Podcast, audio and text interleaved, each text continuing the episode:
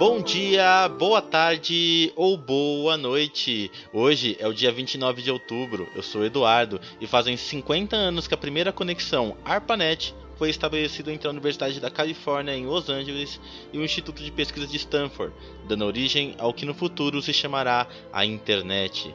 Esse é o Pode Explica História e seja bem-vindo ao nosso sexto programa.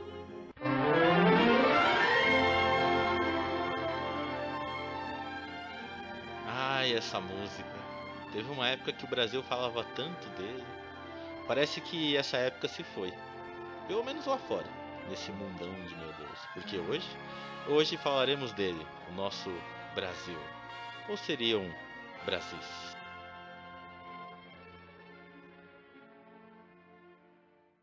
Brasil, é o Brasil brasileiro, é o mulato insoneiro, vou cantar-te nos meus versos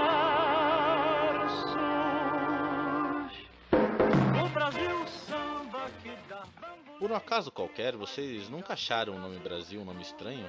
Na moral, eu sempre achei, viu? Brasil é um termo esquisito. É um nome que não parece ser daqui, sei lá. Mas por que raios o Brasil se chama Brasil? Foram inúmeros os nomes que deram a essa terra. A tradição diz que os primeiros nomes faziam alusão a Santa Cruz, erigida na primeira missa. No princípio chamou-se da Ilha de Santa Cruz. Posteriormente, a Terra de Santa Cruz. Mas na real mesmo o nome não pegava de jeito maneira. Tentou-se assim fazer uma alusão mais oficial ao rei de Portugal. Chamaram assim a terra de Manuélica, usando referência à América, do Américo Vespúcio. E cá entre nós, que nominho mais horrível esse de Manuélica. Os indígenas do Pigorani chamaram essa região que ancestralmente andavam de Pindorama. Mas não eram todos, e talvez seja por isso que o nome assim não vingou. Não importa muito quem estava aqui ou quem de onde queria mandar aqui. Existia uma grande dificuldade em nomear esse lugar. Em livros antigos e documentos, nomes informais apareciam aos montes, e o que mais pegou foi Terra dos Papagaios. Aliás, talvez tudo se deve à incapacidade dos portugueses de darem bons nomes às coisas. Tipo, a região depois do rio Tejo chama Além Tejo.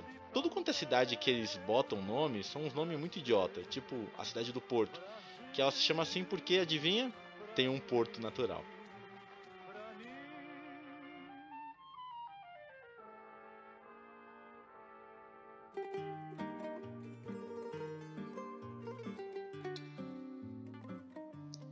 Exemplos coloniais temos aos montes, tipo a cidade da Praia, capital de Cabo Verde, que cá entre nós é outro nome cagado. Temos aqui no Brasil a Bahia, que eu me divirto até hoje quando se fala interior da Bahia, já que uma Bahia já é o interior dela mesmo. Acho que pior que os portugueses para dar nome às coisas, só o Tolkien, o autor de Senhor dos Anéis, cujos nomes são só a descrição do lugar em élfico. Bahia, aliás, porque faz referência à Bahia de Todos os Santos. Porque foi descoberta, adivinha, no dia de Todos os Santos. Aliás, nome Santos a gente tem em Aos Montes. E é estranho o Brasil não ter tido um nome santo. Sei lá, tipo Santo Domingo. Aliás, que santo bom esse tal de domingo. Adoro descansar nele. Bom, antes que você queira desligar esse podcast com tanto trocadilho ruim, calma aí. Eu só quero mostrar como é estranho esse nome Brasil. Colonização não é um processo simples. Essas terras não estavam vazias como se parece nos livros de história. Existia gente aqui, existia povos e principalmente existiam interesses. Interesses locais, interesses europeus. E olha, não foi só Portugal que teve interesse por aqui. Aliás, o interesse de Portugal era tão secundário que talvez seja por isso que os nomes estranhos dos portugueses não vingaram. Outras nações assim tinham interesse em se expandir colonialmente. E por mais que a gente tente ressaltar o caráter estratégico do Brasil, desculpa falar isso, mas a gente não é estratégico porra nenhuma. Basicamente a costa brasileira é um apêndice do mundo. Poderia ser estratégico como um ponto de parada para a Ásia, mas nem para isso foi utilizado. Na máxima do geógrafo inglês Halford Mackinder, quem controla a região bivotante, também conhecida como Heartland, controla a Ilha da Terra, e quem controla a Ilha da Terra controla o mundo. E eu já explico o que significa essa máxima. A região bivotante é o que é tido como o ponto mais protegido do globo. Ela englobaria o atual Irã, Afeganistão, Cazaquistão, o Tártaro e o Cáucaso. Essas regiões englobariam quase dois terços da população humana e são historicamente as regiões com uma das maiores presenças contínua da humanidade. Isso não é pouca coisa não. Qualquer grande potência quer o controle dessa região. É que dali dá para pressionar ao que é tido como a Ilha da Terra, que englobaria a Eurásia e a África. Nesses pontos, a maior parte da produção material da humanidade estaria concentrada, restando apenas o que ficou conhecido como o crescente das ilhas insulares, o que incluiria a América como um todo. O que eu quero dizer com isso é que, de longe, a gente não corresponde ao ponto mais dinâmico e nevrálgico da humanidade restando apenas ser o apêndice do apêndice. E não é falta de patriotismo não, é só uma constatação óbvia. O Brasil é uma potência pacífica, não se intrometer em guerras porque não existe um motivo de projeção de força para nós. Estamos no ponto mais difícil de fazer pressão militar ou econômica no globo. Sem falar que a nossa população, por mais extensa que seja, não significa muito para outras regiões do mundo. Logicamente que só porque o Brasil é incapaz de entrar no hard power, não quer dizer que não podemos ir pelo soft power. Basicamente, a nossa diplomacia ou a nossa projeção no globo precisa ser pela cultura, pelas artes ou pelo entretenimento. Isso se deve pelo simples fato de que com isso não perdemos em concorrência com os demais que corre traz os montes e numa pororoca desagua no Tejo. A esta terra ainda vai cumprir o seu ideal. Ainda vai tornar-se o imenso Portugal.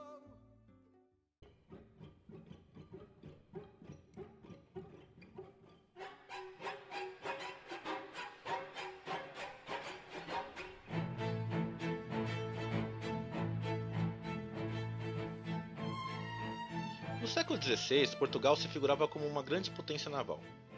Mas para ela assegurar essa posição frente ao mundo, o rei de Portugal buscava assegurar os pontos insulares fundamentais para a articulação do que ficou conhecido como o seu Império Ultramarino. Aliás, que coisa interessante é isso, pois pela primeira vez o Império terá terras não contínuas, ou seja, vai ter uma ilha ali, uma cidade a colar, um trecho de território naquele ou outro lugar, e assim vai. Portugal, para se manter como centro de um império, cujo centro não eram as terras, mas o mar, partiu para manter a sua posição no globo. E isso incluiu conquistar, matar e pilhar diversos grupos no Oriente Médio, Índia e Ásia. Quem ia para esses serviços, inclusive, fazia o que ficou conhecido como a Carreira das Índias. E olha, se você fosse um burocrata português ou um soldado, não ia querer outra coisa senão a Carreira das Índias. Além dela ser a mais prestigiosa, ela também era a que mais gerava renda não à toa, o território de Pindorama ficou por muitos anos longe dos desígnios imperiais portugueses. Os livros didáticos dizem inclusive de um abandono. Que já seria um absurdo, porque você só pode abandonar uma coisa que era sua. E na real, Pindorama era de muitos povos, de muita gente, menos de Portugal. Se estabelecer aqui, para os portugueses e demais povos europeus, foi um processo de conquista. E tipo, muita gente foi assassinada para essa conquista acontecer. Isso inclui o sangue branco que foi derramado mas principalmente o sangue indígena. Aliás, quanto sangue foi esse? Tipo, as estimativas mais conservadoras dizem que a região onde hoje é o Brasa tinha entre 4 a 10 milhões de indígenas. Para você ter uma noção, o Planalto de Piratininga, onde hoje vai ser São Paulo e cercanias, tinha cerca de 2 milhões de indígenas. Eram povos esparsos de verdade, mas é muito louco pensar que uma região tão pequena vivia quase a população de Campinas, em agrupamentos próximos uns aos outros. E mais interessante ainda, mantendo o equilíbrio ecológico local. No litoral paulista, a presença tupi era ainda mais impressionante, ocupando a costa brasileira praticamente inteira. Na região de Ilhabela, por exemplo, saíam flotilhas tupis de quase 200 a 300 indígenas por canoa. Com um dia bom, dava para se remar até a região do Rio de Janeiro. E não muito, caravelas e bergantins já foram saqueados ou destruídos em ataques tupis na costa. Embora o poder de fogo europeu era infinitamente maior, a alta manobrabilidade das canoas, o rápido ataque indígena, muitas vezes em emboscadas, e o conhecimento sobre o regime de águas e o terreno davam vantagens muito grandes aos índios tupis. Mas os europeus carregavam consigo uma outra arma, que nem eles conheciam direito. Os povos originários do continente americano, estando distante dos pontos mais nevrálgicos da interação humana, não tinham anticorpos para resistir das doenças que os europeus traziam em sua bagagem. A sífilis, a gripe e a varíola foram arrasadoras a esses povos. Historiadores afirmam que do total de indígenas que existia nesse território em 1500, dois terços deles morreram em função das doenças ocasionadas pelos contatos entre europeus. gerando intensos vazios populacionais na costa e abrindo sim possibilidade para os portugueses de fato se estabelecerem por aqui. Porém, mesmo assim, essa terra não chamou muita atenção dos portugueses. Américo Vespúcio dissera que quando viu essa terra era cheia de madeira rubra, a tal do verzino, que eram lascas de madeiras vermelhas muito usadas na produção da coloração vermelha e roxa. O verzino significava simplesmente lasca em italiano e adivinha de Java e Sumatra, mas era amplamente negociado em Veneza. Era um produto de bons status, mas não chegava a ser uma pimenta do reino, saca? Verzino era negociado amplamente por franceses, cujas tinturarias eram as mais presentes na Europa. Conhecendo inúmeras técnicas de pintura de tecidos e abastecendo praticamente a Europa com seus belos tecidos coloridos. Basicamente, a França era um dos maiores compradores de Verzino naquele momento, cujo nome vai ter a sua versão francesa, o Brasil. Mas acredite, nem isso chamou a atenção dos portugueses. Tudo bem que em 1508 Portugal estabeleceu o monopólio sobre o pau de Verzino e deu uma concessão estatal a Fernão de Noronha, assim como uma capitania, para que o então judeu converso pudesse, a partir de sua exclusividade, retirar grandes quantidades de madeira daqui. Mas nem logo foi estabelecida a primeira concessão, também apareceram os primeiros contrabandistas. Ou você acha que a costa enorme e desguarnecida era de fato de Portugal? Quando as notícias de Américo Vespuccio chegaram à Europa, diziam os franceses: devemos ir ao Terre du Brésil. E tá aí uma das 56 origens para o nosso nome. A vontade portuguesa de estabelecer por aqui apareceu num outro momento, e o motivo morava bem longe daqui. Entre 1519 e 1521 ocorreram as grandes chacinas realizadas por Hernán Cortés. O motivo era a conquista do México. Este se estabelecendo em Oaxaca, começou a conquista do Panamá e, claro, outro banho de sangue espanhol. Porém, o processo não foi fácil. O conquistador Pascoal de Nagoya teve inúmeros reveses nas lutas contra os povos indígenas e recuou mais para o sul, tendo a saída norte fechada devido aos grupos indígenas locais.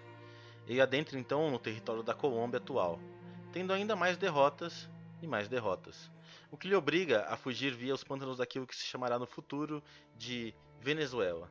Ali, eles entram em contato com os povos do sul, um império multiétnico que convencionou se chamar de Inca. O contato com os Incas foi fortuito e rendeu inúmeros relatos. A maioria falava de prata e ouro que eles tinham em quantidades assombrosas. Os relatos de Andagóia se espalharam como um rastrilho de pólvora na Europa, em especial em Portugal. Existia prata e ouro em grandes quantidades no interior sul da América.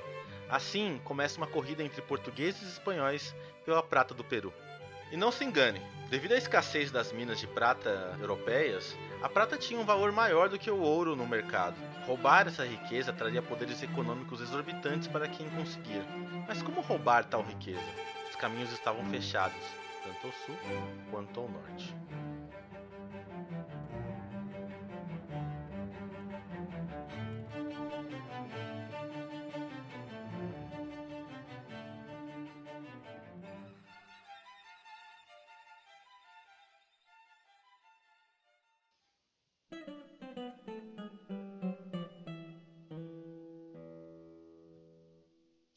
Em 1530, Portugal manda a primeira expedição de colonização ao Brasil. O lugar vai tentar ser o mais próximo possível dos limites que o Tratado de Tordesilhas permitia. Assim, Portugal não levantava suspeitas, do mesmo modo que não dava motivos para o Reino da Espanha protestar contra qualquer feito português. Foi estabelecida assim a vila de São Vicente, com Martim Afonso de Souza.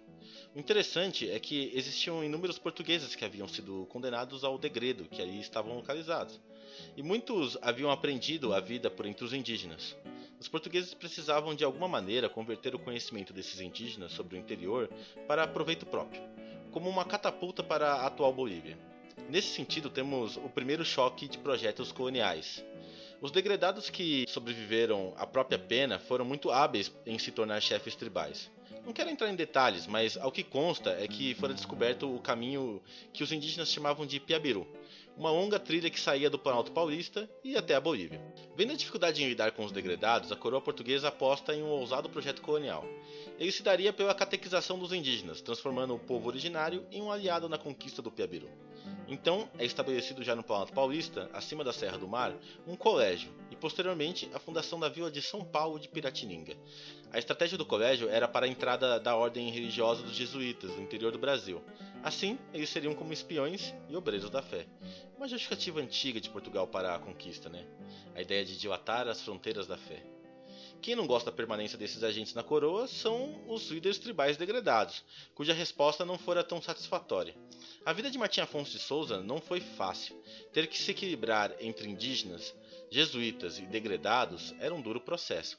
Rebeliões aconteciam aos montes, e o caminho do Piabiru ficava cada vez mais longe de se perpetuar quando um quarto problema aparece sobre as vistas do governador colonial. Na capitania do Rio de Janeiro, contrabandistas franceses se estabeleceram permanentemente. E tipo, a presença francesa era relativamente comum. Mesmo proibido de se estabelecer pela coroa portuguesa, o interesse da coroa francesa se sobressaía. Os contrabandistas saíam da região da Bretanha e desciam as terras do pau-brasil. Era uma carreira interessante e o reino da França tentava entrar tardiamente no processo das grandes navegações. Dizia o rei da França que não havia visto no testamento de Adão e Eva a cláusula que dividia o planeta entre portugueses e espanhóis. Sob graves protestos portugueses, os franceses deliberadamente clamavam para si as terras.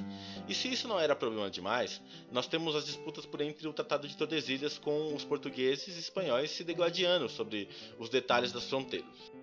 No Brasil, Martim Afonso de Souza expande legalmente as postas portuguesas até Laguna, atual Florianópolis. Tordesilhas previa a presença portuguesa até Cananéia, no litoral de São Paulo atualmente. Só que uma coisa que não se fala é que o tratado passava não só na América. Como Tordesilhas é um meridiano e a Terra é redonda, ele previa a repartição da Ásia também, e o Tratado no Oriente passava no ponto mais importante no comércio índico, o Mar da China, que não só banha o sul da China, mas Malaca, a Indonésia e principalmente as Molucas. Molucas era onde nascia a noz moscada, uma planta de difícil adaptação. Sua noz era de alto valor tanto na Europa quanto na Índia e China. A região era conhecida como a Ilha das Especiarias. Dominar aquela região era um fator de luta intensa, tanto por agentes indianos, chineses, tailandeses, espanhóis e portugueses. Para se manter como o império marítimo mais importante do mundo, Portugal precisava lançar mão de seu imperialismo e estava em franca competição com diversas potências do mundo. A pirataria portuguesa era temida no Oriente, e assim Portugal consegue entrar no mercado japonês. Na China, a dinastia Ming cada vez mais se fechava para impedir a piragem portuguesa sobre a Baía de Guangzhou e ao sul do Cantão, na conhecida ilha de Formosa. Ao mesmo tempo, os portugueses tentavam um caminho seguro para a prata andina e buscavam se estabelecer como principal ator comercial na África e assegurar para si a posse do Brasil. Na Índia, em Goa, os inúmeros reinos indianos buscavam se infiltrar. A coroa portuguesa, em menos de 10 anos, afundava toda a armada dos impérios indianos, abrindo caminho para o Oriente Médio a partir da conquista da ilha de Ormuz no atual Catar. Portugal não tinha tropas e nem tinha dinheiro suficiente para tudo isso. E de repente, a temível carta de Martim Afonso de Souza chega a Lisboa. Nela dizia sobre uma nova cidade francesa, aos pés do ponto mais importante da cultura do pau-brasil. Ao mesmo tempo, muito, mas muito próximo do Piabiru. A presença francesa na costa era tão grande que o nome Terre do Brésil pegou. Os portugueses, como sempre, aportuguesaram o nome, para Brasil. E isso fica explícito nas partes finais da carta de Martim Afonso de Souza, que são muito claras. Ou conquistamos o Brasil, ou o Brasil será para sempre deles. E aí se reconhece duas coisas: o nome Brasil e que o Brasil não era dos portugueses nessa altura. E talvez seja por isso que eu estranho tanto esse nome. Que quem de fato nos batizou não foram os portugueses, mas foram os franceses.